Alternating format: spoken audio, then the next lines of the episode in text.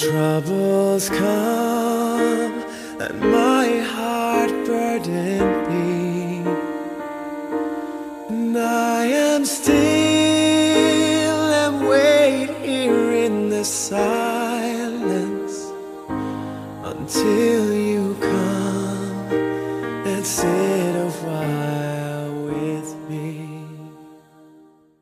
Hello，大家好，欢迎来到本期的咖啡 OT，我是哈哈。我是夏夏，今天呢，想要给大家带来一本书的分享，书的名字叫《人性的弱点》，这是夏夏在心里面接受了工具书之后提出来我们要看的第一本书。那所以我想采访一下夏夏女士，你是怎么想的呢？当时，首先这本书是有它的一个渊源的。为什么我会知道这本书？是因为我的上一任领导在他刚来到我们这个地方的的第一天，就跟我们说：“你们看过一本书吗？是人性的弱点。”当时我们所有人都说没有。然后领导第二天快马加鞭，京东购买，第二天就送到了，每个办公室都有一本。他说：“你们都应该学习一下这本书，然后有点什么个人心得之类的东西。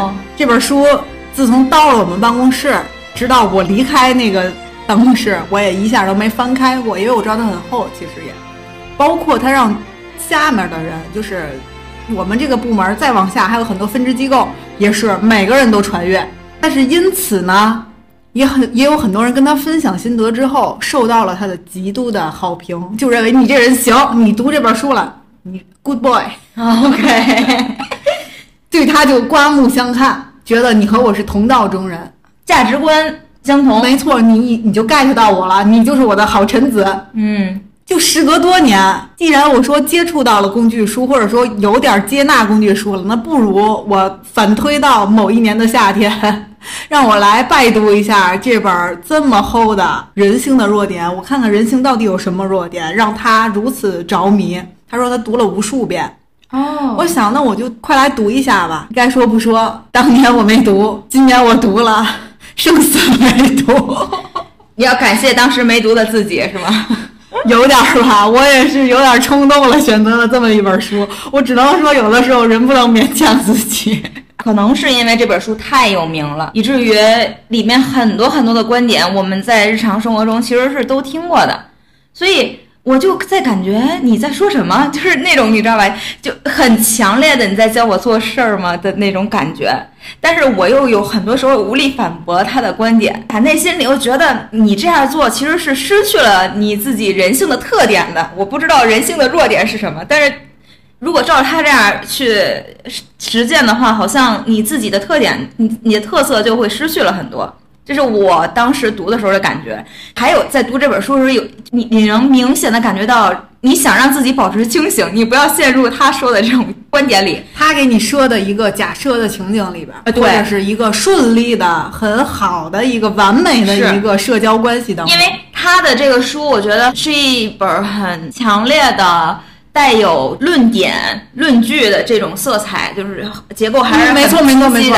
对，比如说他提出了某个某某一个观点，然后他就会用大量的他身边的例子，或者是什么伟人啊、名人的例子，就用各种的例子去验证他的观点是正确的，正确的，并且执行的哎，值得你去实施的。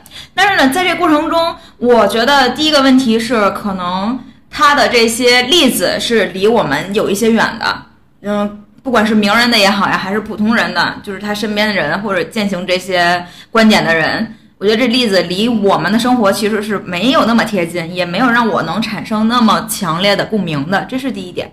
然后还有一点就是，我并不觉得他有的时候那些观点适用于所有的场合，所以我也会会在读着读着就让自己保持清醒。你要发出一些疑问或者提出一些问题，那他这个观点到底能不能解决你的某些问题呢？或者是他提出这样的观点，那我怎么样去做才能达到他这个观点呢？所以这是我在这个过程中可能会感兴趣的一些点，或者是我想要嗯去讨论的一些地方。在最开始我和你聊的时候，我对这本书其实是有一个评价，我就觉得它都是有用的废话，就是我好像知道这些事儿，但我又做不到。那我觉得既然这样的话，不如我们就来就某一个话题下的某一个观点，我们去讨论一下我们能做些什么，或者是我对这个论点的一些疑问。所以我我是这样想的。我评价一下这本书吧，刚才是开玩笑，小小小小的这个讽刺了一下，但其实客观的、理性的来说，首先这本书对于一部分人来说是有一些作用的，因为它确实能给你一些指导性的一些观点，让你可能会学习到一些做事的方式或者方法。嗯，也许有些人他真的不知道要什么不能批评人啊，或干嘛干嘛的等等等这些观点，可能确实能帮助他带来一些警醒。第二点呢，从我个人角度来说呢，这本书给我的意识很强烈的是，他一直在用名人的案例，不停的用，一直每一条都在用，而且用好多条，给我的感觉有点适得其反了，让我觉得，所以呢。这些名人做到了就是对的吗？他这么做是对的，所以我这么做就是对的吗？在他身上是好的，在我身上就可行吗？我就不停的在反复，而且有点烦，你知道吗？他不停的在告诉你他行，所以你就行。我对，就就是有这种感觉。太多了，好长的名字，每一个名字你好像都有所耳闻。虽然他是一个国外的人，但是你好像都了解他。他在告诉你他做到了什么什么什么，所以你要做到什么什么。我想，哦不，他做到我也做不到，就那种感觉。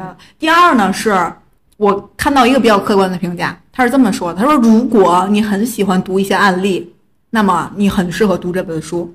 如果你不喜欢读一些案例，那么你读大纲或者读题目就可以了。这本书我觉得对于我们来说，其实丰富了我们的书单儿吧。毕竟我们之前分享的这些书当中，很多有什么小说啊，或者文学性比较强的一些东西。但这本刚好就是它也不算是完全的心理学，我觉得他是成功学的一种。这个卡耐基就是成功学大师。对我，我觉得我以前呀、分析书籍的类别呀太唐突了，我把很多书归结于工具书，我觉得它不是工具书，很多书应该叫成功学理论，这个就是所谓的成功学。我不能说它完全不适用于我们，就像你刚才说的，因为他举了很多例子，包括他这本书已经是很遥远、很遥远之前的事情了，所以我们就得套用到现在的社会当中，或者现在的环境里，我们客观的、理性的来挪用一些观点，是的，然后可能也要摒弃一些观点。嗯，这是我觉得这本书的一点。还有一点，我觉得哈哈的这个大纲列的特别好。我开始读的时候，我还在想，我真是给他出了一个难题。这样的一本书，我们要怎么分析它呢？但是我看到他大纲的时候，哎，我心里就想，嗯，还真的挺好的。虽然真的好多的内容，我觉得真是不容易能罗列出来这么多东西。但是有一点是，我们可以通过这本书来探讨一下，我们应该怎么作为一个人。这个书还有一点很有意思，就是我我们要是整体去看它的话，那首先其实我最感兴趣的就是它的标题嘛，书名叫《人性的弱点》。那我就在想，那是不是你通过这本书里面能看到很多很多人性的弱点？但是很你知道吗？这个书的原版的名字它不是这个，对我很好奇为什么翻译的人是的，我也就很好奇这一点，因为所以在我看到底下它的这个英文名字就叫 How to Win Friends and Influence People，好像就有点能理解了，这就不跑题了对不对是的。而且我我觉得这个词也用的很巧妙，就是 win friends，赢得朋友。就我们一般交朋友不是 make friends，可能就完了。哎，他就是说赢得朋友，然后呢又说 influence people，哦，你还要去影响别人。但我至少就是看完这个英文的标题之后，你是能和里面的内容去对应上的。没错，我就觉得这个过去的翻译啊，可能真的喜欢过度包装。可能就是说人性的某些共同点，可能是这么说更好一些是吧，就像过去好多电影，其实翻译的也很奇怪。看过一个帖子，就说过去的翻译真的是过度包装到你根本就不知道在在说什么。我感觉这本书的这个题目就有一点儿对，会误导别人。哎，可能会让大家就是提取你对这个感兴趣的点，就人性的弱点，你可能就是更想去探索一下。那比如说怎么去交朋友，你可能就不是那么感兴趣，就比如说这个名字，如果叫怎么去做什么什么，我可能一上来就不对想学。你但是他一在这么说说人性的弱点，我其实是呆着哦，我到底看看人性有什么弱点？可能这这就涉及到营销学了，对对就是可能也是兴趣是吧？也是高高手是吧？哎，对。然后它底下还有个副标题叫《现代人认识自己的一本书》。那所以呢，你看，就针对这些，你就会更清晰的去了解到这本书到底是一个关于什么样内容的。对，但是你单纯的从标题上，可能如果咱们要是选择去看一些就是自己自我提升的书的话，你可能就不会选择人性的弱点，就感觉你可能跟自己没有那么大的联系。但是如果当他说到是你现代人自我提升的一本书的话，哎，你可能就会选择它了。这就是一个关于标题题书名的一个问题。有学问的启发啊哎，！是。然后他还说到了一点呢，就是本书提供给你的都是那些你已经明白的道理，并没有什么新的观点。希望你能在生活中合理的运用那些道理。我读完了之后，我也是这样感觉的，而且这是作者自己在书后面的说出来的一个内容，然后我还挺赞同他说的。但是我的疑问还是说，我没有办法完全的去运用这些东西。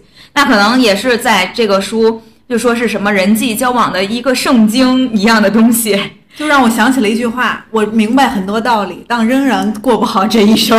但是，所以你看，这就是你知道和你做到之间的一个这个差距。那可能现在我们首先，我们先来一个知道的书，后面我还得来个执行力大法，然后来一个做到。对，就是当你知道这些点的时候，但你还没离他做到，还真的很远很远很远。就像我们之前说过那个呃《被讨厌的勇气》那本书，其实也是在说这一点。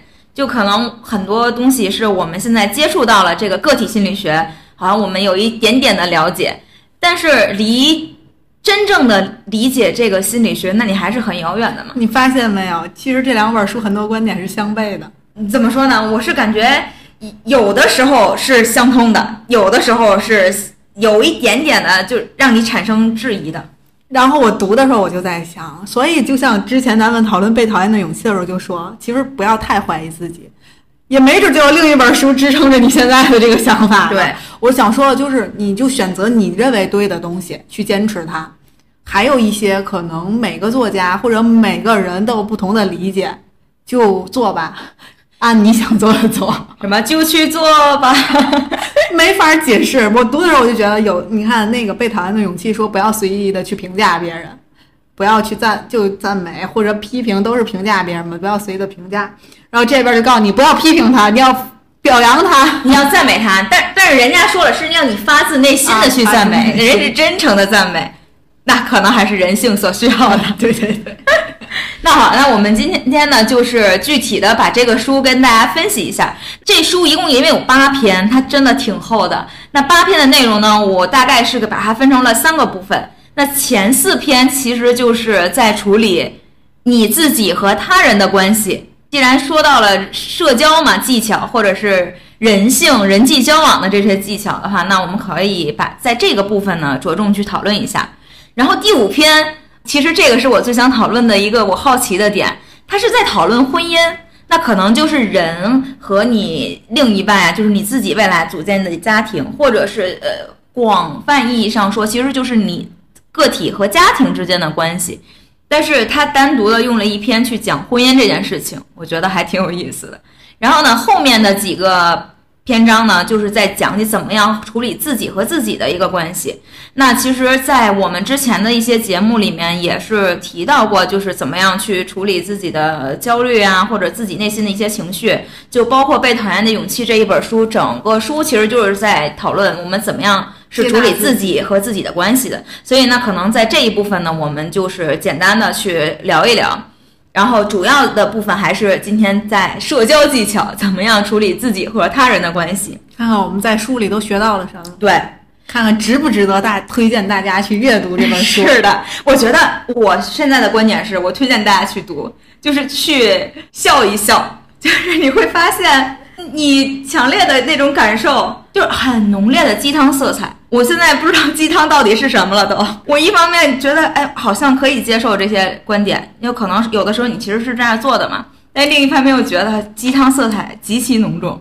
我有的时候读一边读，我都在想，我要有机会真的想和我前领导讨论一下，嗯他到底喜欢这本书的哪里？但他实在位高权重，我好像也不太敢。希望有一天我跟他讨论一下。哎，我觉得真的可以。就是我，我觉得他既然能有这样的一个举动，让全公司的人都去读，然后他所能涉及的范围的都去读，因为你在你一生中可能会读过很多很多的书，那为什么一定要极致的去推荐这本书？我觉得强烈安利，就是那种你不读我买给你，让你读的那种霸道总裁的行为。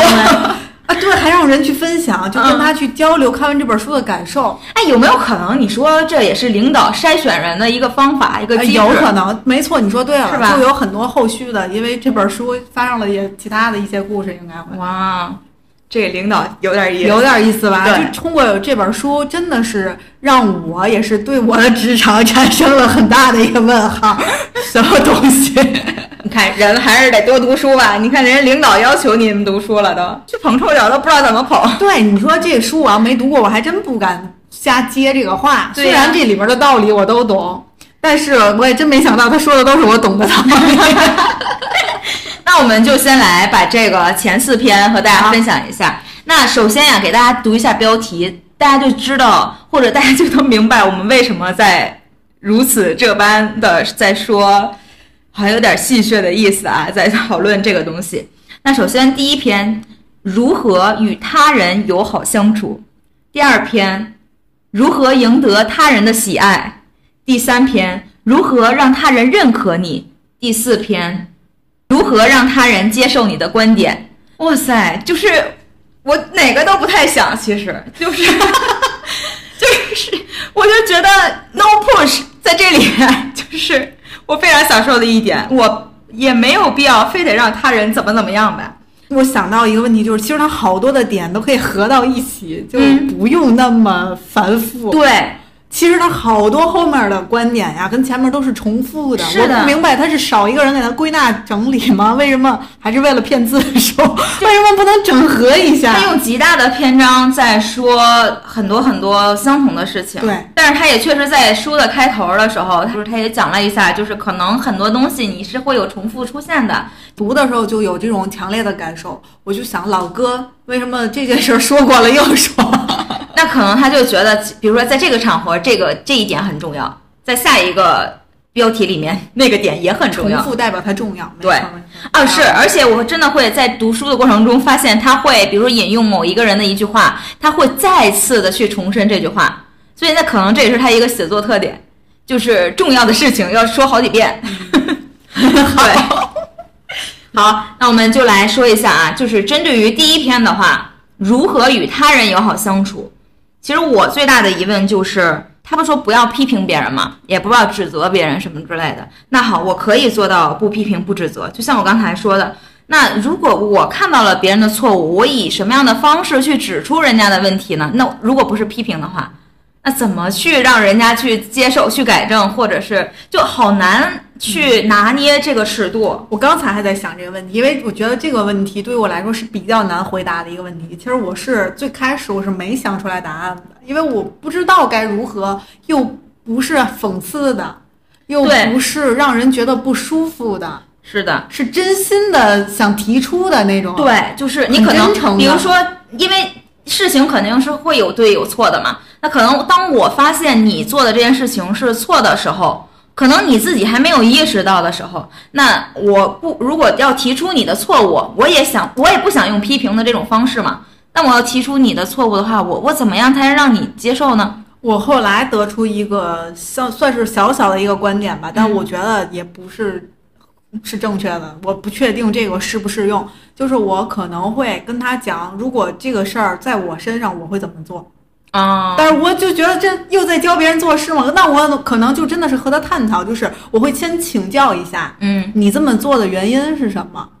然后就我我去同理心去同理解你，那也许你说出来，我真的觉得你你说的对，因为就像以前也有很多时候，我其实不理解，但是我问完了之后我能接受，那可能就是可以的，我就不去批评你了，我就变成我理解你，是不是也舒服了一些？但假如说我还是不理解你，嗯，我就会说，那我有不同的观点。如果这个东西放在我身上，我可能会真诚的告诉他，我真的是要这么做，我也不会虚的假的说一堆假设，然后嗯画一堆饼，我就真的说我这么做，而且我能得到什么好处。哦，就是设身处地的去和他先去理解他。如果说在他的这些观点你还是没有办法理解的情况下，你要提出自己的一个观点对，就给他了一个落地性的建议。啊、就是还是以建议的方式吧。再反过来说，我觉得这样呢也挺讨人厌的。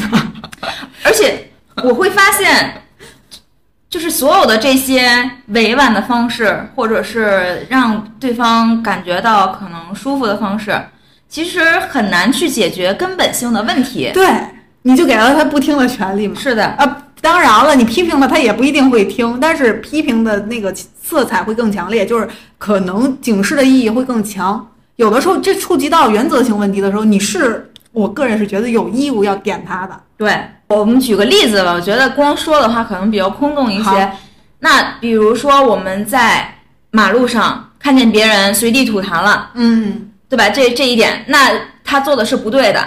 那我现在是过去跟他说，你这样不能这样，那我就我给你举一下，带入我举的刚才那个对就是，请问你刚才为什么把痰吐到地上了呢？是别的地方没有 可以吐的地方吗？那好，那以后我们打电话建议一下，这里设一个垃圾桶。我要是我的话，我可能会忍着在在远的地方再吐。或者是你直接拿出一张纸，你去把那口痰给擦了。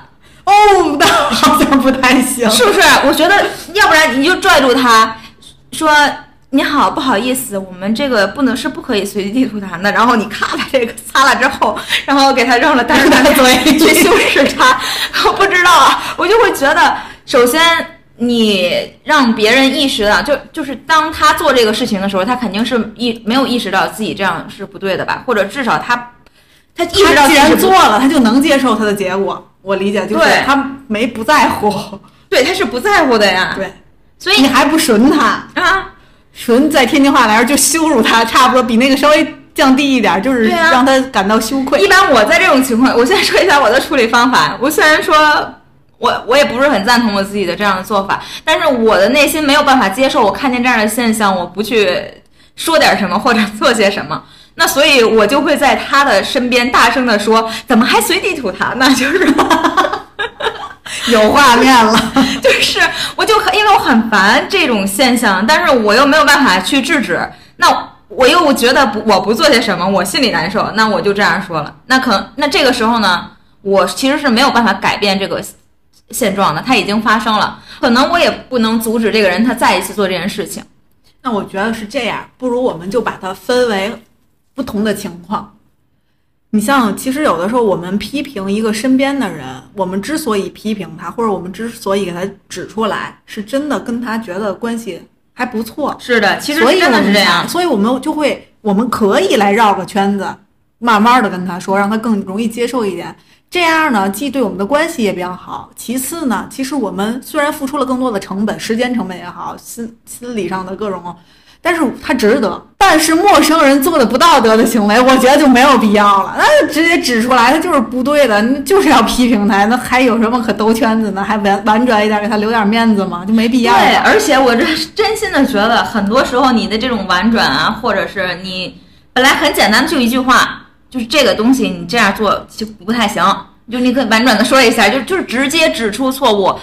之后这个事情可能就解决了，或者哪怕真的是以批评的方式，让这个人就是可能当下觉得心情受到了影响，非常下次他至少做的时候，他心头一紧。是的，而且他可能就是在这件事情上印象可能更深刻了。呃，我忽然有一个另一个想法，不然我们就赞美他。干得好，干得漂亮。哇塞，你这口痰吐的真的绝了！世界上再也没有比你更会吐痰找地儿的了。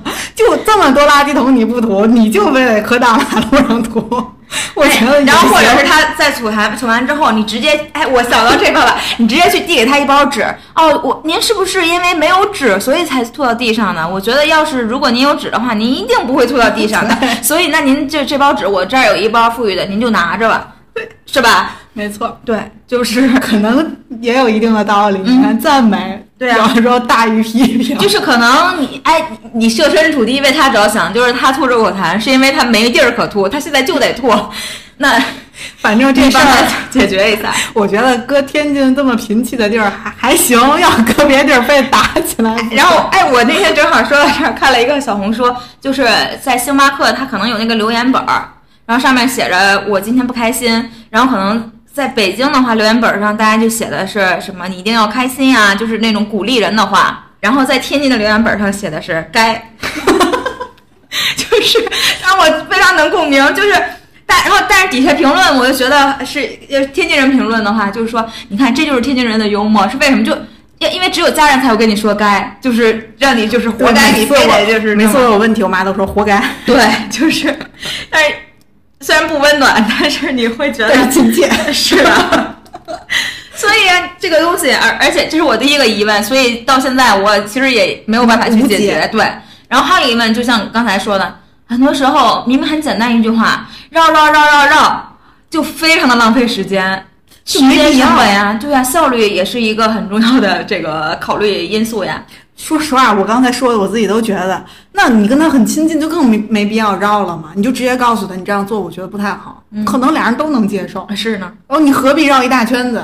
所以到最后他觉得你是在讽刺我吗？对，哎，有可能是这样。跟我玩心眼儿呢？所以，其实有的时候呢，就你看，还是要面对不同的人，是有不同的处理方式。他可能这是一个大的原则，对，就是我们尽量我们要尽量用欣赏的眼光去看待其他人，是但是我们也要因地制宜。是的。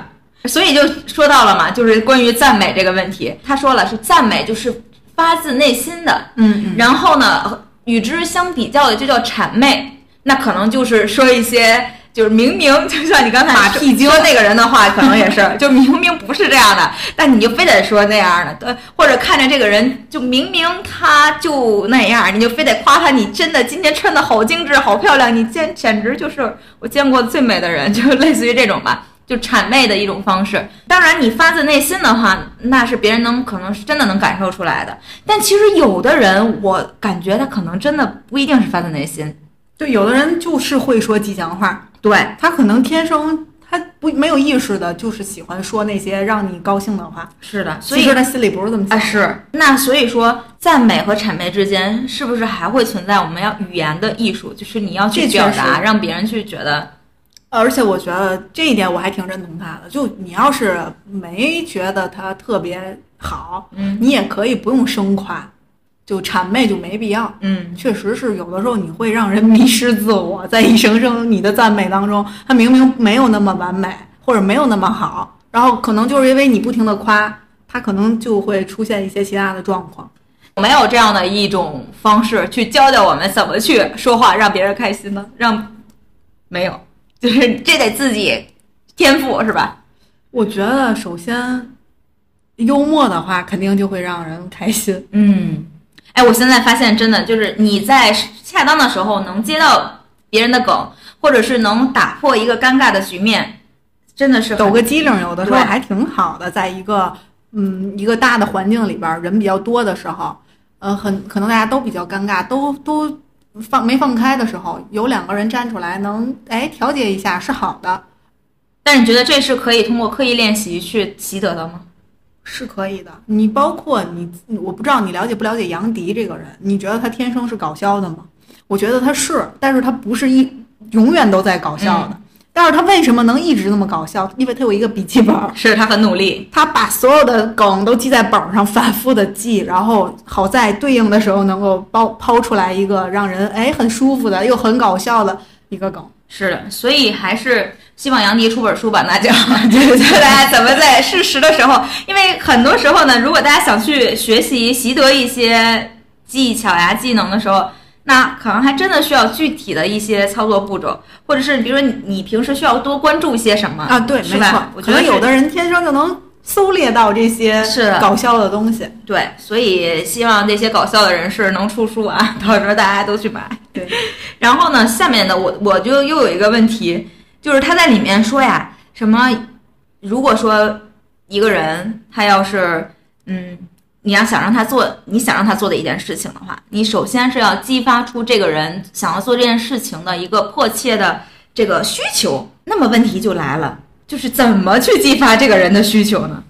我记得他在书里好像还说过一句话，是让他知道这个事儿的好处。啊，是，我想这确实这一点我还是认同他说的，就嗯变相画饼嘛。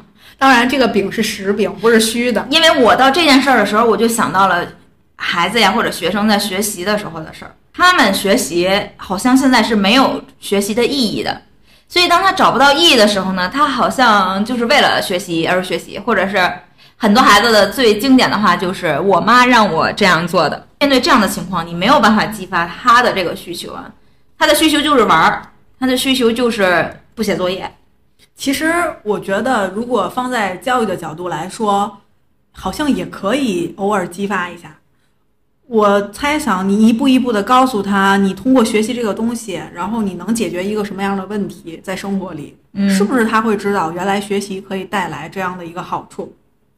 其实是可以，但是很多时候是当然，学习很痛苦，对。首先，这个过程是没那么轻松的。对。那其次呢，就是要说回来，就是让你真正觉得轻松的，或者是让你开心的那个过程，其实不是最最能让你习得一些东西的。就是习得知识的过程本身就没那么快乐当然了，那老话说嘛，上坡路都是难走的，呀。所以只有在下坡的时候，你会感觉轻松又愉快。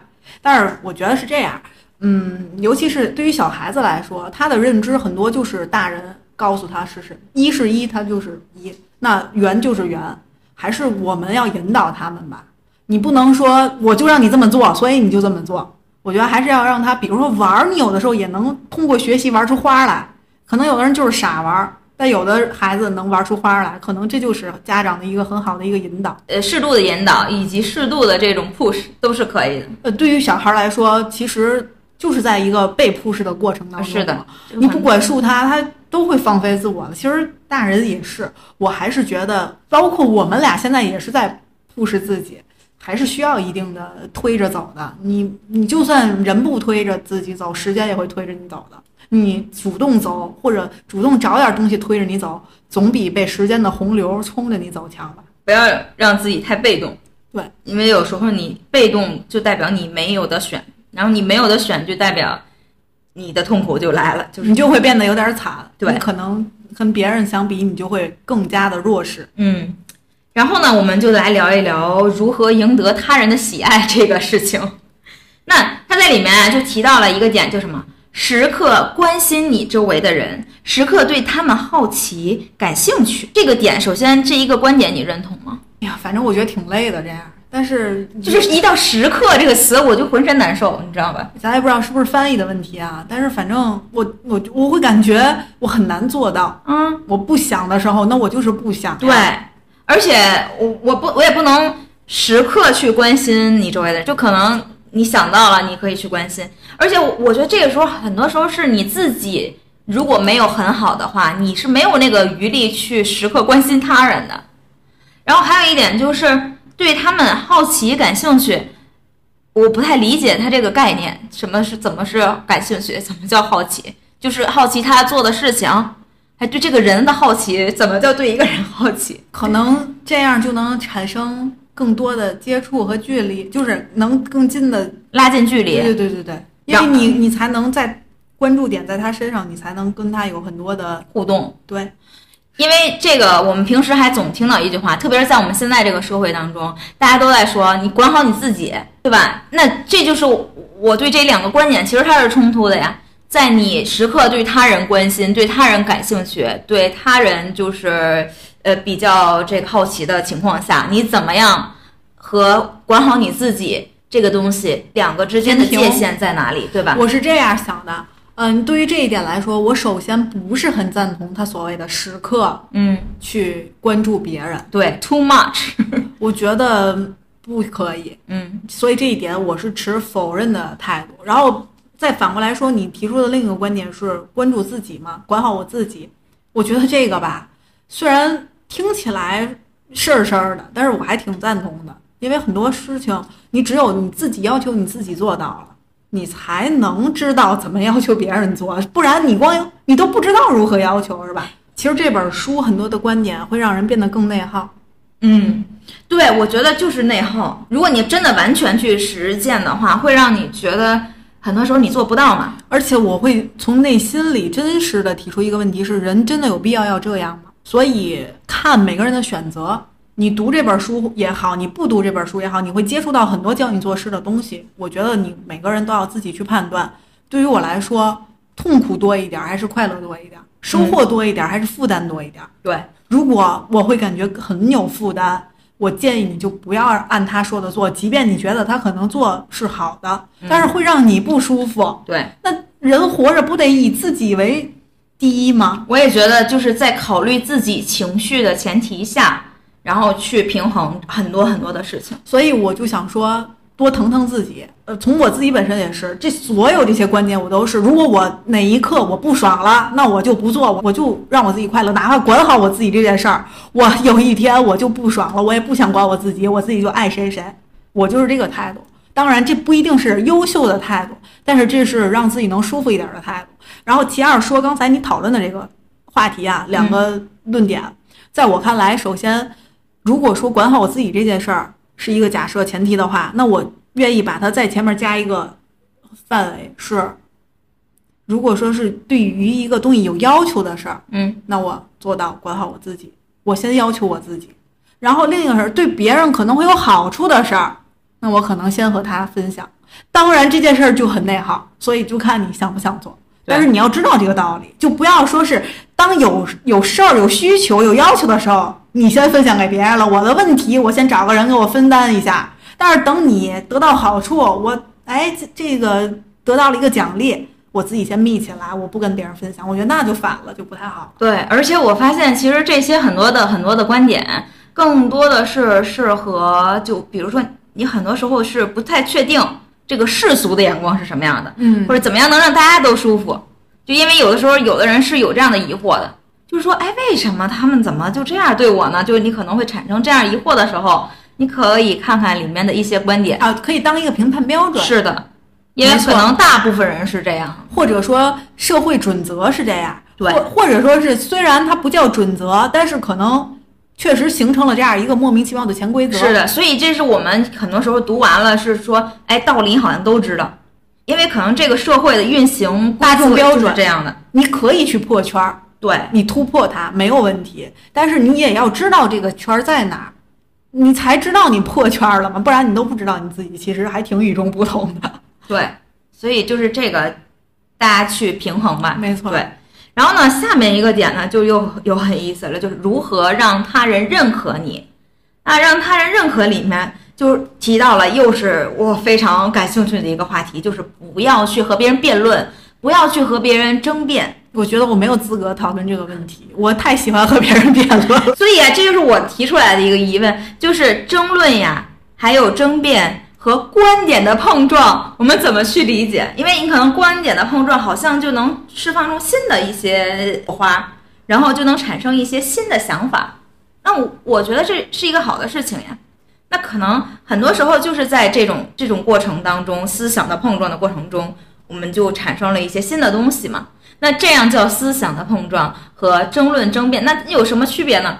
因为比如说我的想法是这样的，你的想法是那样的，然后我们两个想法砰碰到一起了，对吧？可能就会讨论出一个不同的东西。那在这个过程中，其实不就是我是这样认为，你是这样认为的？那我们在讨论的过程不也就属于争辩吗？难道不一样吗？辩论啊，我感觉是要分出正确或者是赢的，它要分出输赢的，所以就是有一方总想赢或者总想说服你，但思想的碰撞就是两个都对，或者是都世界的这个参差是都被允许的，我理解是这样。但是其实这个世界它在为什么在不断的进步呢？就可能就是一个还是要推陈出新的过程嘛，所以还是所以还是有那些腐朽的思想呀，或者是过时的思想的嘛。那这个时候你不去争辩，你不去为这个时代发言，可能我们虽然说不能代表这个时代，但是你在这个但是我们时代这一部分，我们对呀就是很重要的一所以。你在这个时代过程当中，你如果不发言，每个人都不发言的话，都不去争取的话，那时代怎么去进步呢？这个社会的进步又从何而来呢？这就是我的问题啊！你不争辩，不去争取，你不去辩论，你怎么去进步？所以这一点我们也需要分情况，嗯，就没必要因为早早点吃什么是好的而跟别人打哎，起来。对，这种事情是，但是有必要因为什么罪犯的这个行为而争辩一下，或者是批斗一下或干嘛的，就是你要看事情的严重性吧。但是我挺赞同他有一点的，就是可能有的时候你执这方观点，然后他执那方观点，可能情况下争论了半天，辩论了半天，没有任何一个人发生改变。嗯，特别好，我觉得这就不叫争辩，其实大家各抒己见嘛，总不能大家世界都是一样的，所有人都认为地球是方的，那怎么会有一天我们才知道原来地球是圆的呢？哎，所以你看，刚才说到这儿的时候，我脑子忽然就有一个感触，就是好像如果说你要做，就是在不断的进步自己的话，是其实是把作为人的这个情绪变得越来越平淡，就可能你你你在争辩的过程中，你其实是会有情绪的嘛，嗯嗯，那他这个是对对这个观点来说是不好的，就不要有这么这么些的情绪，你啊可以去说观点，哎，这个我认同。是吧？对，而且是我需要去改正的，因为我很容易说的时候就激动了，而且有的时候人这个胜胜负心啊，还挺强的，好想赢或者好想说服他，有的时候莫名其妙这个就想给人家说倒，所以这点不太好。哎，所以可能是在这样的情况下，对对，是需要我们去控制一下情绪，然后，但是我觉得观点的碰撞是可以的，而且是非常好的。我觉得有一句话说特别好，就是你只要说只说观，嗯，你只说观点，不要带个人情绪。嗯，对，有的时候说着说着自己觉得什么什么啊就来了，是的但其实你阐述的这个论点你也没怎么说，光学你觉得了就不太对对对对对，其实是需要一些沟通的技巧的嘛。没错。然后在这个过程中，让双方都感觉到一种愉悦的情况下，然后可能会达成一致，或者这个东西是没有一个共同的结果的。但是是你在沟通的过程中，其实是需要有一些表达的方式呀，或者你自己的情绪的控制呀，这都是需要的。这个我这一点我非常认同。不管你内耗不内耗，你自我不自我，你跟人沟通的时候都要掌握一点儿技巧和距离，就不要太侵略性太强。或者是不要你太自我，在跟别人交流的过程中，这一点我还是挺赞同他的观点。我也很赞同他是这一点。还有的话就是说，让别人与你合作，这个呃逻辑呢，我是其实不我不太知道该怎么做，因为嗯，让别人与你合作，他的逻辑就是让别人觉得这是他自己本身就想做的事儿，而不是说你布置他要去做的嘛，嗯就是他自己就想做，所以哎，那你也想做，我也想做，大家一起做事儿这种感觉。那很多时候，在一个公司里面，我们其实会发现，作为一个老板的话，他或者是作为一个领导，他其实就是想让你和他去合作嘛，就是其实是他想让你做这个事儿，对吧？让你心甘情愿的做这件事情。其实更好的效果呢，是让你自己本身就想做这个事儿。老板很多老板选择的就是画大饼的方式嘛。那画完大饼之后，那可是现在的人呢？就有一个新的词就出现了嘛，就是你，哎，你是不是在 PUA 我？或者是你看，我就能意识到你其实就是在给我画大饼。对，那为什么会产生这样的现象呢？那是因为没有落实嘛。那饼如果真的捞出来了，吃到嘴里了，我觉得就不叫画大饼了，就是因为太多的人习惯给人画饼，但却根本就没有实物产生。所以其实是画大饼之所以会有这样的一个这个概念出现，是因为长此以往，各种大饼都没有办法实现。对，其实最开始可能员工也想要这个饼，这个饼首先我是喜欢的，你咱嗯先别说这饼落就烙出来没烙出来，但是这个饼这个东西我是想要的。那人嘛，谁不想为生计而活呀，对吧？那首先这个东西肯定是他想要的，嗯，但最后没吃到嘴里。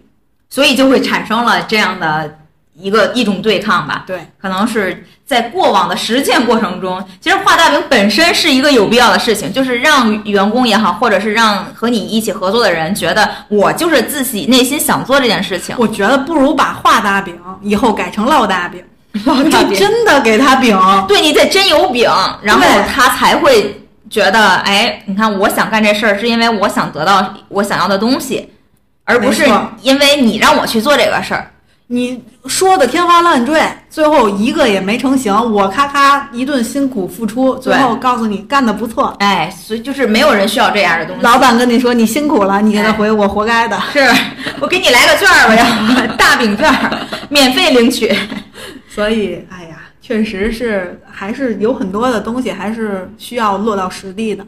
对，然后其实我在这一个地方里面，就他说了到了很多，就是怎么样去呃让别人认可你嘛。所以那你看，在这我们当今的这个时代当中，其实特别是自媒体的时代，那如果想要别人去认可你，或者是你想要发表自己的观点呀，或者怎么样，其实是这个途径是很容易的。嗯，就没有像之前那么的难。如果说一个赞是认可的话，嗯那我觉得确实很容易。是，或者是你想要发声，然后就不同的途径嘛，对对对就会很多。那这个时候，你比如说包装自己的观点，或者是包装自己，都挺重要的。有什么具体的操作方式能够让自己就就是包装自己吗？我首先一个假设是，我真的有一天有一个东西确实需要别人认可我。首先我，因为我前提刚才已经说了，我不是很赞同他的观点是需要别人来认可。但是你搞不好，人不要说太满，就也许你你虽然我很自我，我不需要别人认可我，但有的时候你还是情绪价值，可能有一些点还是需要有人来支撑我一下。那这种时候，好，那我需需要做什么呢？其实我是一个非常不善于让别人认可我的人，我有的时候大概率的情况下会一意孤行。如果我真的觉得这个事儿是值得做，那我可能就不太听别人的意见。当然也会有一些时候有点纠结，做不做都都行的情况下，那如果我想让别人认可我，我可能我先给我自己画个饼。这么说的话，我为什么会提出这个问题？是因为我觉得很多时候，你如果自己独立的去做某件事情的时候，你是非常需要别人的认可的。就比如说像我现在这种工作方式，我就是需要别人认可你，你才会和别人产生链接，和别人去合作，或者是有后面的啊，我明白。接下来的对。你说的这种是特指真实的互动交有交互的，是是的。有了认可才有后后续接下来发生的事情。是，就是可能不是我的某一个观点，你我需要明白了，就我。包括内容很多东西都需要真实的认可，然后才会有继继是续的可能。对。那这种情况下，那肯定你首先你要把自己的东西都展示出来，嗯，不要呃含蓄一点儿的不好意思，是或者是我隐藏一部分，我不能都给他。酒香现在真挺怕巷子深的我。觉得就要饱满的展示出来，然后很激昂的，你不要觉得害羞。只要你展现的东西是你真正你自己可以做到的，或者是我觉得还是要真实一些、真诚一些。那可能不要过度包装自己。没错，就没有的事儿咱不说，但我有的事儿我大大方方介绍给你。是，比如说我的荣誉，我没有必要，因为咱们中国人有一个特点，总是含蓄，就是说不要太张扬，嗯，要收着点儿，就没必要。我觉得在很多社会生活当中，嗯，涉及到你的生存，或者说你的职场，你是需要展示自己的。真的很想获得这份工作或者晋升的机会，你真的很需要，你就不要怕别人说，你看看他又在哎，往对，前。而且还有的就是说，你不要试图的想要去赢得每一个人的认可。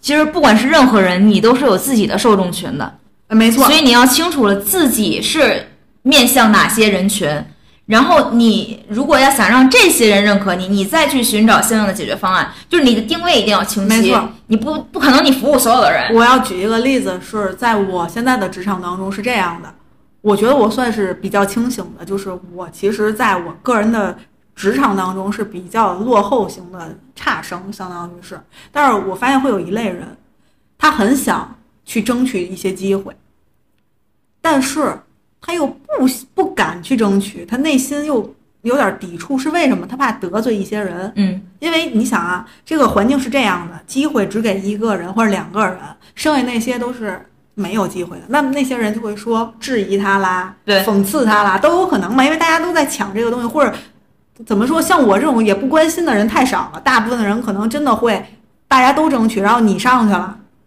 那这个人可能就会对你有意见。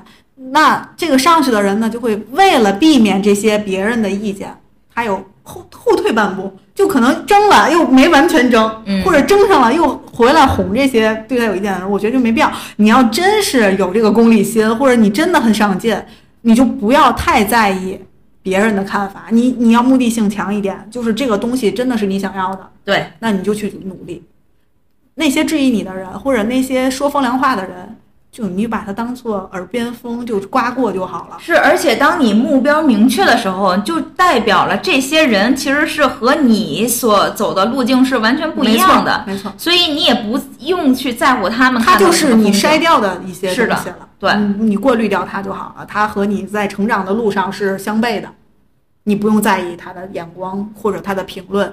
当然了，你可能会有一些难过的点，在于你会不会在这个群体当中就被孤立？我觉得不会。如果嗯这个群体都是这么 这么目光短浅的人，那你在这个群体，你这个群体也没有意义。是我觉得不会的，你就相信你自己，你还是有人格魅力的，你工作能力也很强，你一定人格魅力也很强，你一定会用你的实力去征服他们的，而不是讨好他们，或者为了跟大众一样，所以你也放弃这个机会。对，我觉得你看，所以你看我们两个就是很多时候的观点，真的还是说先做好自己，然后坚定自己想要的东西之后，然后再去你你过程中，因为我的感觉就是你不可能和每一个人都很好，你也不可能让每一个人都满意，所以也代表着不可能每一个人都认可你。那你就要寻找好自己和自己价值取向、价值观相同的那群人，你和他们建立好这样的一个深度链接也好呀，就是什么的关系也可以。我觉得是这样，就是哎，这也是另一方面去防止内耗的一个因素。我还觉得还有一点就是不要既要还要，对，就是你又想做出众的那一个，你又想所有人都拥戴你，我觉得有的时候有点难。对，而且这个时候你就容易两边都不讨好。对你目标坚定一点，一定会有一部分人是和你价值观是一样的，他会支持你。当然，也一定会有一一部分人可能不是很理解你，这没关系的。但你不要，我又想着我要拿这个高额的或者好的这个奖励，嗯，我又要所有人都觉得就是应该我拿，我我觉得好像有的时候很难。所以你看，这个时候就是说，脚踏实地的做好自己要做的事情，就挺重要的。而且还真的是在具体的做到某一个某一件事情上，你一步一步去做，就会能好很多。就接纳自己，然后把自己最重要的那个看中的那个点去得到它就可以了，不要太贪心，那样你就会很难受。你可能得到了你想要的，但你又觉得我又得到了之后也没有那么开心，我觉得就得不偿失了。对于他人的认可这一章，我感觉我们就是聊的就差不多了。嗯，那接下来呢，我们就讨论到第四篇，如何让他人接受你的观点。那这个呢，和我们上一个其实是还是说，在这这一章里面出现很多很多重复的地方了就。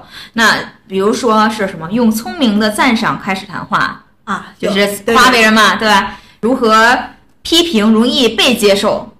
哎，才还提到了这种去容让被别人接受，但是他的给的方案是避免正面的批评，然后呢，还有是永远先谈自己的错误。我觉得这个点我还是可以赞同的，是说，比如说你真的已经发现自己有错误了，或者哎，很多时候是在呃，比如说你可能接到了一些投诉的电话的时候，你这个时候如果为了缓解对方的这种情绪，哎，你先说我们哪哪哪做的不到位，然后对方可能就没有那么的攻击性，因为那个情绪可能也就降下来了。所以可能在这个时候先谈自己的错误是可以的。然后还有就是，没有人喜欢被他人命令，这是一个观点。嗯，还有就是要顾全别人的面子，不要吝啬溢美之词，嗯给人戴一顶高帽子，让错误看起来容易改正，就是还是都各种的赞美鼓励嘛。就有一些我确实是不太理解，因为这章主要就讲的是赞美、认可、被尊重对人发展的这些重要性其实。和咱们之前聊过的有很多都是嗯，对，重复的，或者说是共通的。其实对这一章就是很多重复的很多了就。那么我的问题就是呢，就比如说生活中你有没有被别人赞美了之后、鼓励了之后，你就是充满干劲儿了，就是很有动力做一件事情。有过。其实更重要的啊，我嗯哎，可能真的是人不太一样。有的时候我确实是自我感动型选手，嗯，我更容易的是我自己觉得我太厉害了，我太牛了，我就还得这样。但肯定也有别人表扬我的时候。就以前我有一个部门的领导，他就特别喜欢赞美别人，哦当然他也喜欢批评别人，嗯但有的时候他也会赞美你。不知道为什么他赞美我的时候，可能也是那时候我刚毕业，我就会觉得干劲儿十足，被人认可看到，啊啊、明白，你的努力就是被人家认可了。或者有的时候，哎，现在想想也挺虚荣的哈，他就莫名其妙夸你聪明，啊、然后我就 有的时候想那，我可能是真的聪明吧。哎，所以说被夸聪明跟被夸努力，一定是被夸聪明更高兴，是吗？要是我，我可能是因为聪明不是人人都能聪明，但努力你努你你可以努力，但努力你努力再努努力 对对对但其实被夸本身就很高兴，我这就被他说中了嘛？还是被嗯夸总比被批评要高兴的多一点儿。是但反过来说，其实人不要沉浸在这些当中，就没必要就是虚无。啊。我更支持的观点是，管他呢，爱谁谁，我自己高兴就行了。而且很多时候，我就特别是在做这个节目了之后，我更希望别人能给咱们提出一些意见，就是不好的，就是哪需要改进的。你夸我也没啥用，就是对我来说，我你只要真诚的提出你的见解，或者你的跟我不同的这个想法，我还真觉得比夸要对我来说更有用。是的，我真是这样觉得。就是有的时候我在写完大纲之后，就特别是我们那个相亲那期节目嘛，然后我写完大纲之后，我就想着，那给更多的，比如已婚人士呀，就是各种。就给身边的朋友去看了一下大纲的内容，就觉得，哎，让他们看看有什么需要想聊的呀，或者想添加的内容。那如果一个人他非常诚恳的，就是也真心的给我在提建议，比如说，哎，你哪块是不是很说的有点多了？你这个时长可不可以？然后哪个地方你是不是需要加一些？或者你最后的利益是不是可以再提升一下什么之类的？我就会觉得我太受用了。主要就是对看自己，我我觉得呀。读完书之后，也我更坚定了一个观点是，就像刚才提到过的，还是要以自我为主，人还是要再自我一点。因为很多时候很多事情你是需要在自己的感受下去做评判，而且你控制不了别人，你哎会很难受。对你还不如控制好自己，包括面对赞美和批评，都是你你把自己看得更重要一些。你就会发现，不是说我就只能接受好的，不能接受坏的这类的自我啊，是我对于我有意义的东西、有益的东西，嗯我都觉得是好的。哎，但是换一个角度来说，在如何与他人相处的过程中，把这件事情就当做对别人的一个判断，就是在最开始的时候，就可能是，比如说你在认识一个陌生人的时候，你还是尽量的要去赞美人家呀，嗯然后去怎么样，就是作为一种我们需要具备的社对，就是默认的社交法则。那可能在针对个人不同的人的时候，那可能这个人他也是非常的就是理智的，或者是人家也想听到一些建议的时候，那我们就不需要再那么的去周旋呀，去怎么样的去辩证的去看待这些方法吧。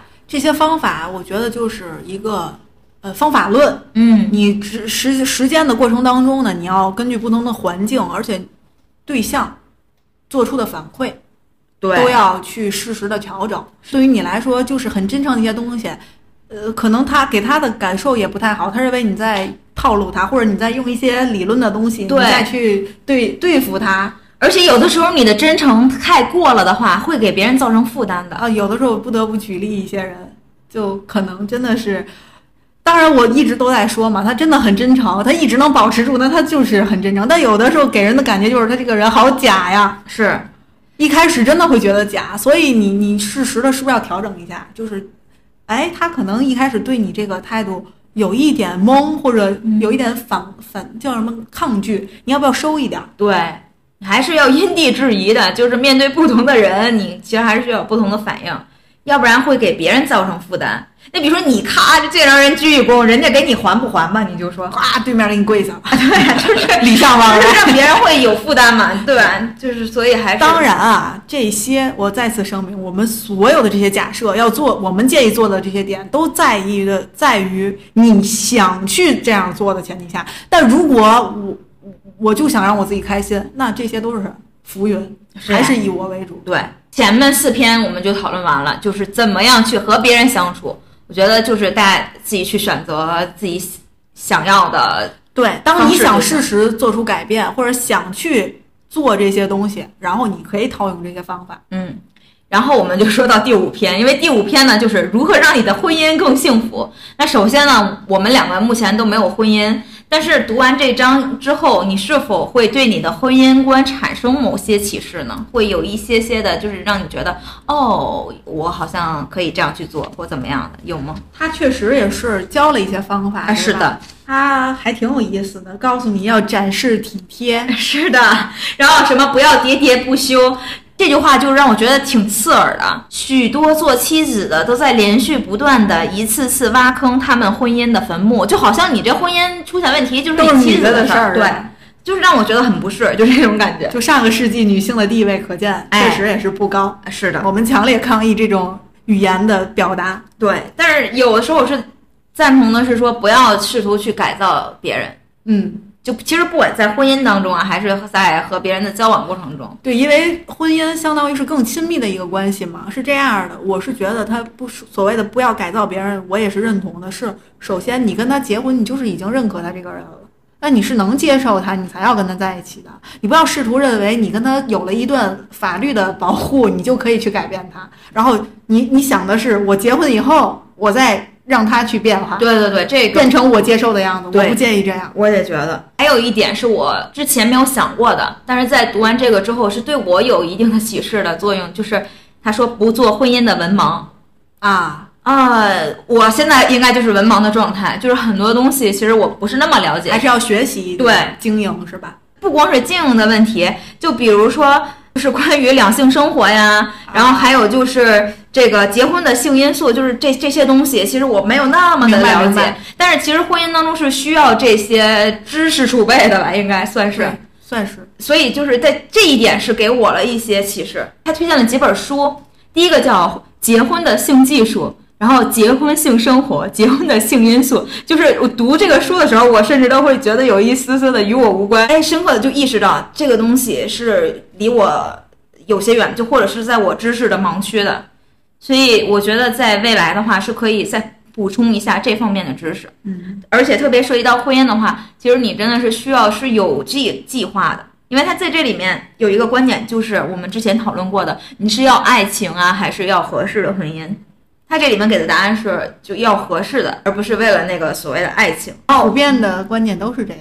我不知道合适的婚姻到底有没有爱，我觉得应该应该有啊对，他不是说合适的婚姻是没爱的，是在有爱的基础上，是刚好我们还很契合，是这是最理想的。或者两个人，是能达成这个一个共识。我觉得至少是有感情基础的，对吧？对对对你不能说哇塞，我们俩匹配了一下，八字特别合，所以对对我们就要哎对，不。能那样的形或者是我们俩身高和、星座合、对就不要那些家庭背景合，是是一切都合，那我们就结婚。对不要被并不喜欢外在的那些东西就那样的合适，而是说你们有一些观点的交流，然后在这个过程中发现你们还是很合适的。我觉得这样的有这样的默契、这样的共识情况下，那可能也会有爱在嘛。但我也不否，我我也不否认，你可能有的时候真的你各方面就是物质上的契合，就会导致你心灵上的契合，嗯，也不好说，可能真的会有婚后才产生爱的那些，也也是存在的。我们俩真的是婚姻的门外汉，对，就不所以我们也别太多的怎么说，我们也不能说是，因为我们不知道婚姻到底是什么，我们也没法具象的说一些观点，只能是我们门外汉的窥探，对围城里边的一个探索，目前还处在一个。。那所以你有什么启示吗？对于我来说，婚姻这个话题一直都是一个很泛泛的一个空谈。嗯其实我是很难具象到一个点、两个点，甚至我没怎么幻想过婚姻这个东西，因为我想的是有人才有婚姻。嗯我目前的这个观点都是，如果这个人让我产生了想结婚的想法，那我可能就会有我自己的婚姻观了。我到时候才能说出来我对婚姻的一个观点，不然我没法因为婚姻而产生一些观点。我还是觉得这个东西是以人为最就是具体的某一个人为对对导向。而且可能每对应的人不同，可能产生的情境也不一样，或者观点也不一样。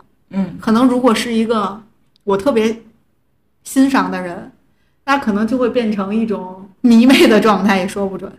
嗯，我觉得就是不同的人有不同的结果的产生。对对对，但是不得不说的是，我最重要的一个婚姻的价值观就是，我还是觉得要有感情基础。嗯，我不是很能接受，完全物质性的。呃，对，或者是那些特别现实的婚姻。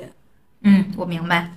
当然，这会引起很多人的喷，他们会觉得不存在的，以后你就知道了。那也未可知，也许过两年我又变了，也不好说。但目前我还是，谁还不想当一个白痴呢？所以 还是说做自己嘛。啊，这个对我高兴就好了。啊我现在就是这么想的，我就就这么觉得，你管着我。就是你关你啥事儿是吧？我目前就是这样的婚姻观。那好啊，我们这个婚姻也讨论完了，所以我们就开始看看向内看看自己吧。那看自己的话，其实六七八这个三篇呢，就是在说怎么样去处理好自己跟自己的关系嘛。嗯，那你读完了这个部分之后，我们就提出一个具体我们能在未来的这个日子里面，我们可以去实践的一个点。我觉得更多的其实关于不管是不管是与他人相处也好，与自己相处也好，哪怕是在婚姻当中，你这些观点还是要付诸于你的日常生活中的实践当中，你去做了，你才知道。就是这个东西对你，你是否赞同它，或者是对你有什么样的影响嘛？嗯那你能不能选择一个就是你在未来要践行的一个观点呢？嗯，在他这些观点当中，嗯我觉得我要做的有一个是倾听别人。嗯其实我是一个非常喜欢输出的人，在不是在节目里之外也是这样，就是我有的时候会喜欢多说。呃，跟别人接触的时候，我可能很很多时候是我在说，而且是没有意识的，就别人可能在说他的问题，嗯然后我听完之后我就有感受了，我就开始说了，而且还会抢话说。我我也会这样。我现在在读完这本书的时候，我就在想，哎，那我是不是要以后稍微的多听听别人说？因为有的时候我说完会影响别人，我别管说的对不对啊，但是可能你这一个观点，哎，就是碰撞嘛，嗯但是他的那个观点就回去了，或者他没说，就被我给带跑偏了，或者他觉得，哎呀，我是这么想的，跟他想的不一样，他就不说了。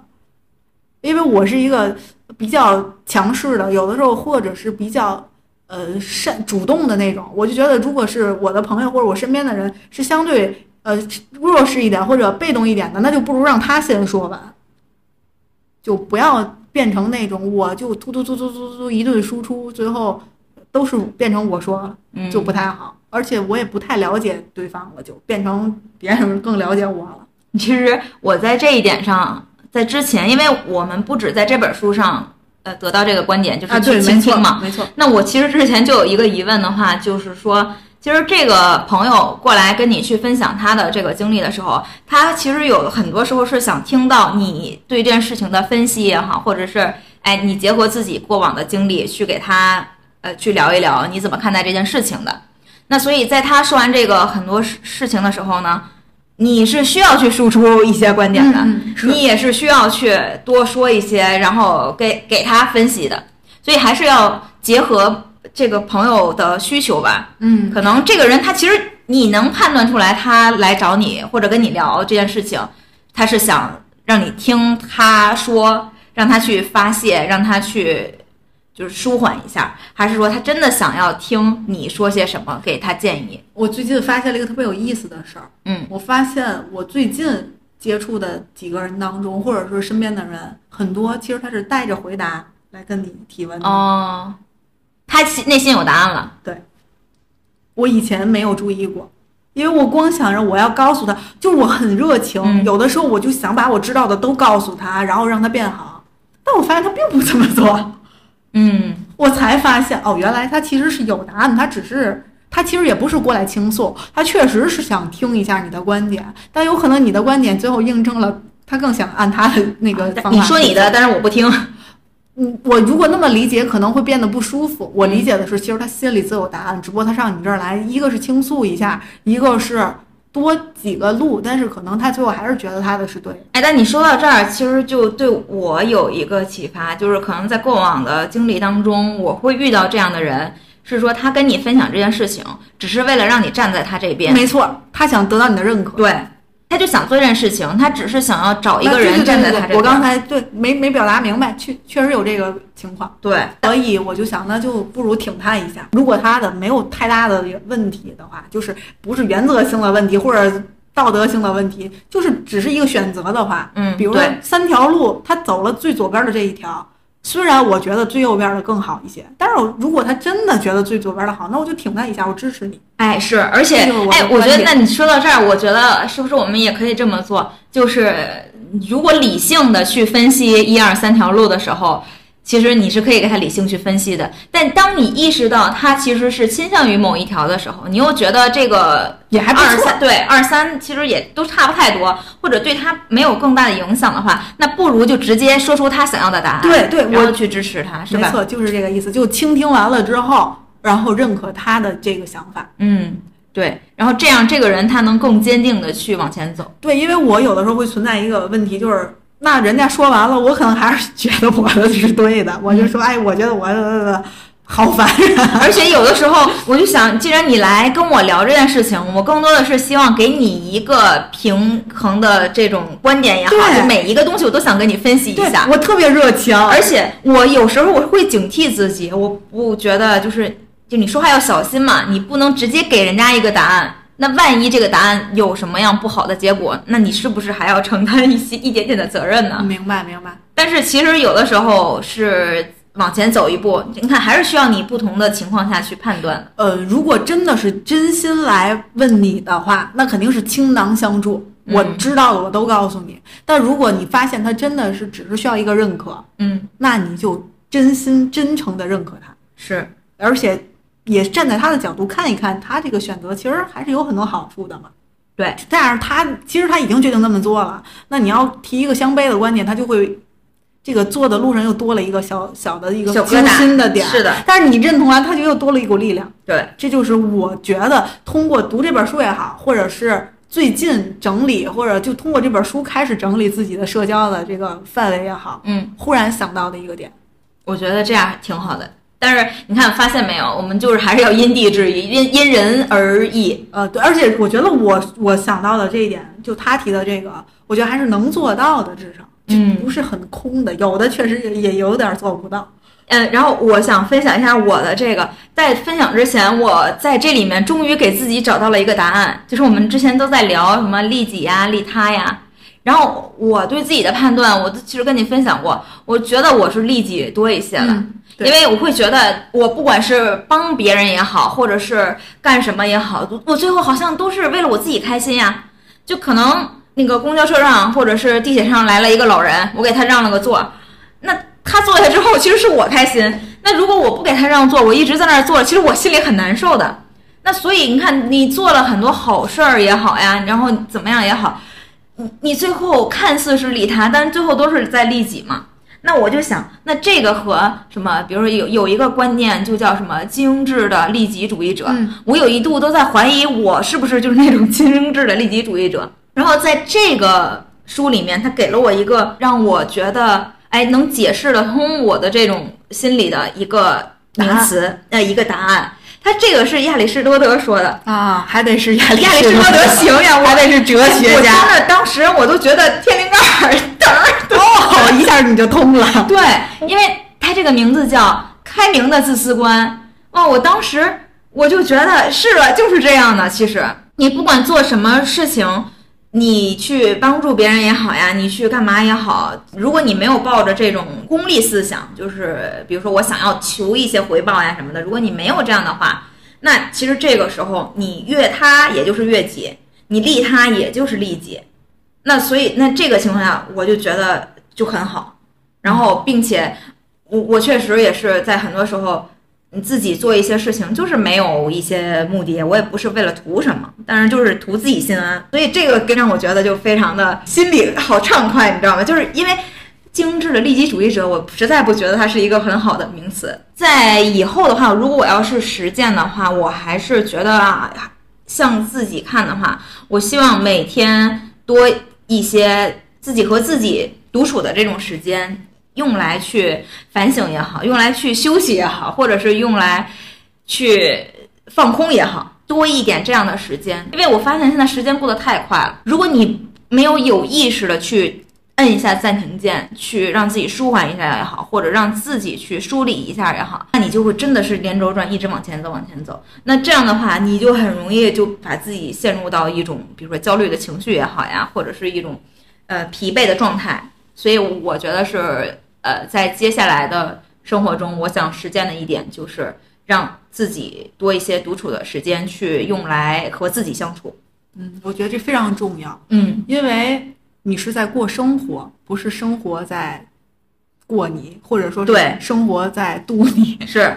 所以就是嗯之前分享过一个东西叫“生活不必慌慌张张我就一直我秉承的观念都是，我要时刻警醒我自己。如果这个事儿或者这个东西让我觉得不舒服的话，我是可以选择说不的。”。对，因为有的时候生活就很容易迷失，过着过着就是别人都这样，那我也这样，然后或者别人那样我也都那样，然后走了半天发现其实我一开始要的不是这个所以就是随大溜的人生不一定是快乐的人生呀。啊，你要过自己的生活。对，而且就很多时候就真的是要自己去警醒自己。嗯嗯，对，因为有的时候就盲目了嘛，大家或者潮流都是这样的，是你就随着这个潮流一直在往前，没有目的的往前，我都忘了我为什么选择对，当初为什么出发？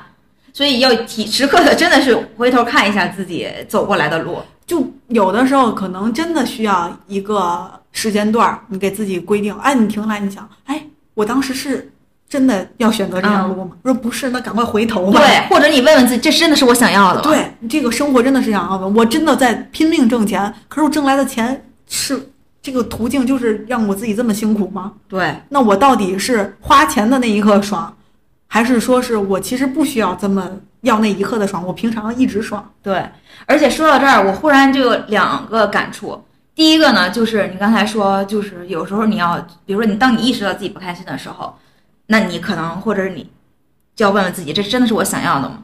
然后还有就是，当你和别人交往的时候，你感到不舒适的时候，其实你你也要问问自己，还要再和这人去相处吗？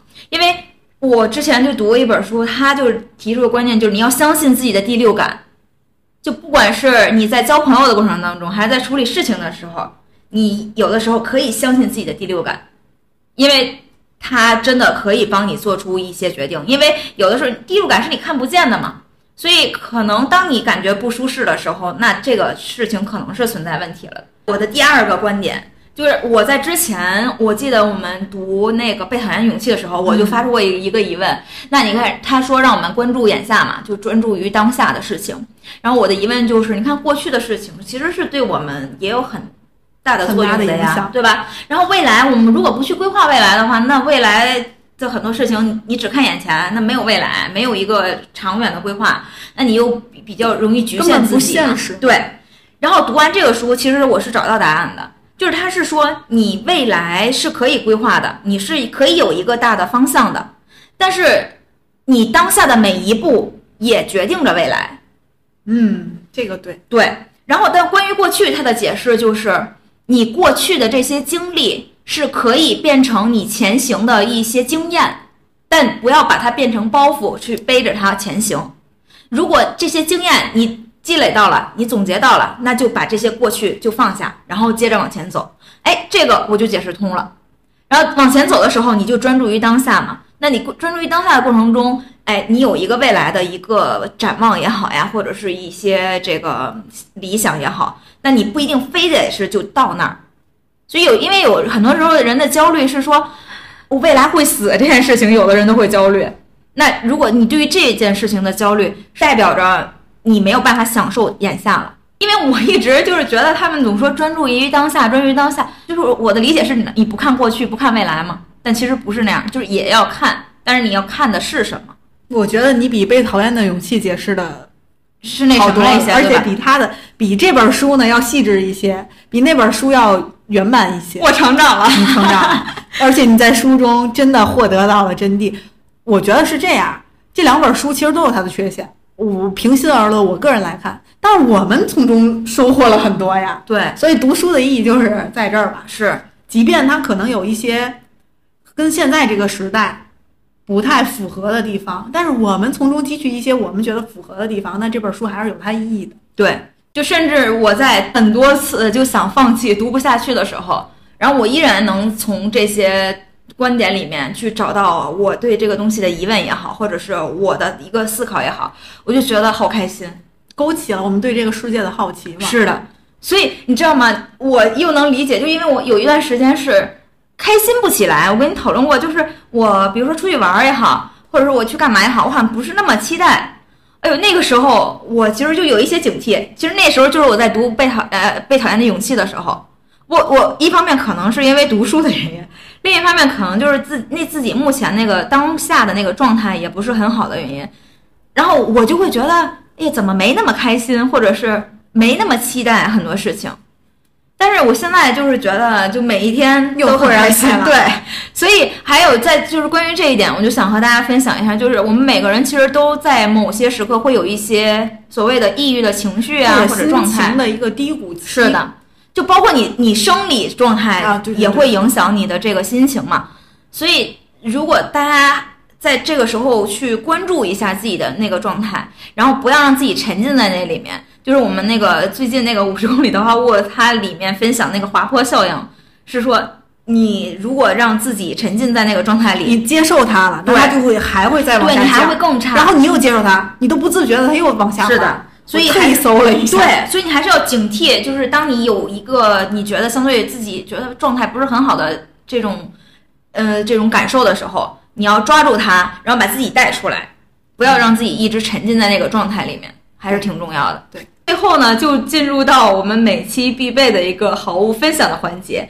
其实我在想我分享什么的时候，我就想到了我之前说过我自己的一个总结的理论，叫时间放缩理论。怎么说呢？就是如果说明天那就是世界末日的话，那你有最大的遗憾是什么？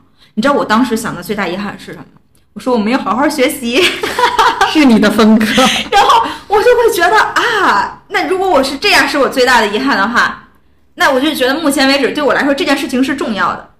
那这个时候，那你就去做这件事情就好了。就是你假设你明天是你生病的最后一天，然后你现在还很在意的一件事儿，应该就是你要努力去做的一件事儿。就是如果你要是想找到你想做的事情的话吧，我是这样感觉的。这是假如明天是生命的最后一天。那后来呢，我们就又聊嘛，就是我总是在开玩笑，我说我可能要活到一百二十岁了什么之类的。那我就会发现，那如果我真的能活到一百二十岁的话，那我现在当下我那些小心情、小情绪，我纠结的那些点还重要？还重要吗？对呀、它能成为我以后和我孙子孙女、我我的那个呃后辈去说的点吗？不能。那我为什么现在还要去纠结它呢？那可能可能在这样的一个想法下，你就让目前的一些坏情绪或者不好的东西就 let 都 it go 淡化对，所以就是我的两个理论，去平复这种复杂的生活，或者是去缓解你那些莫名其妙的情绪的一个小的方法。是小方法，但很实用。我觉得，其实你看，我们认为这个想法很简单，但对于很多人来说，还真的是值得一试。他们可能真的没有做过。希望大家都能减少一点对自己的消耗做一个快乐的大以上就是我们对这本书的分享啦。是的感谢大家的收听愿你在忙碌的日子里不要忘记多喝热水。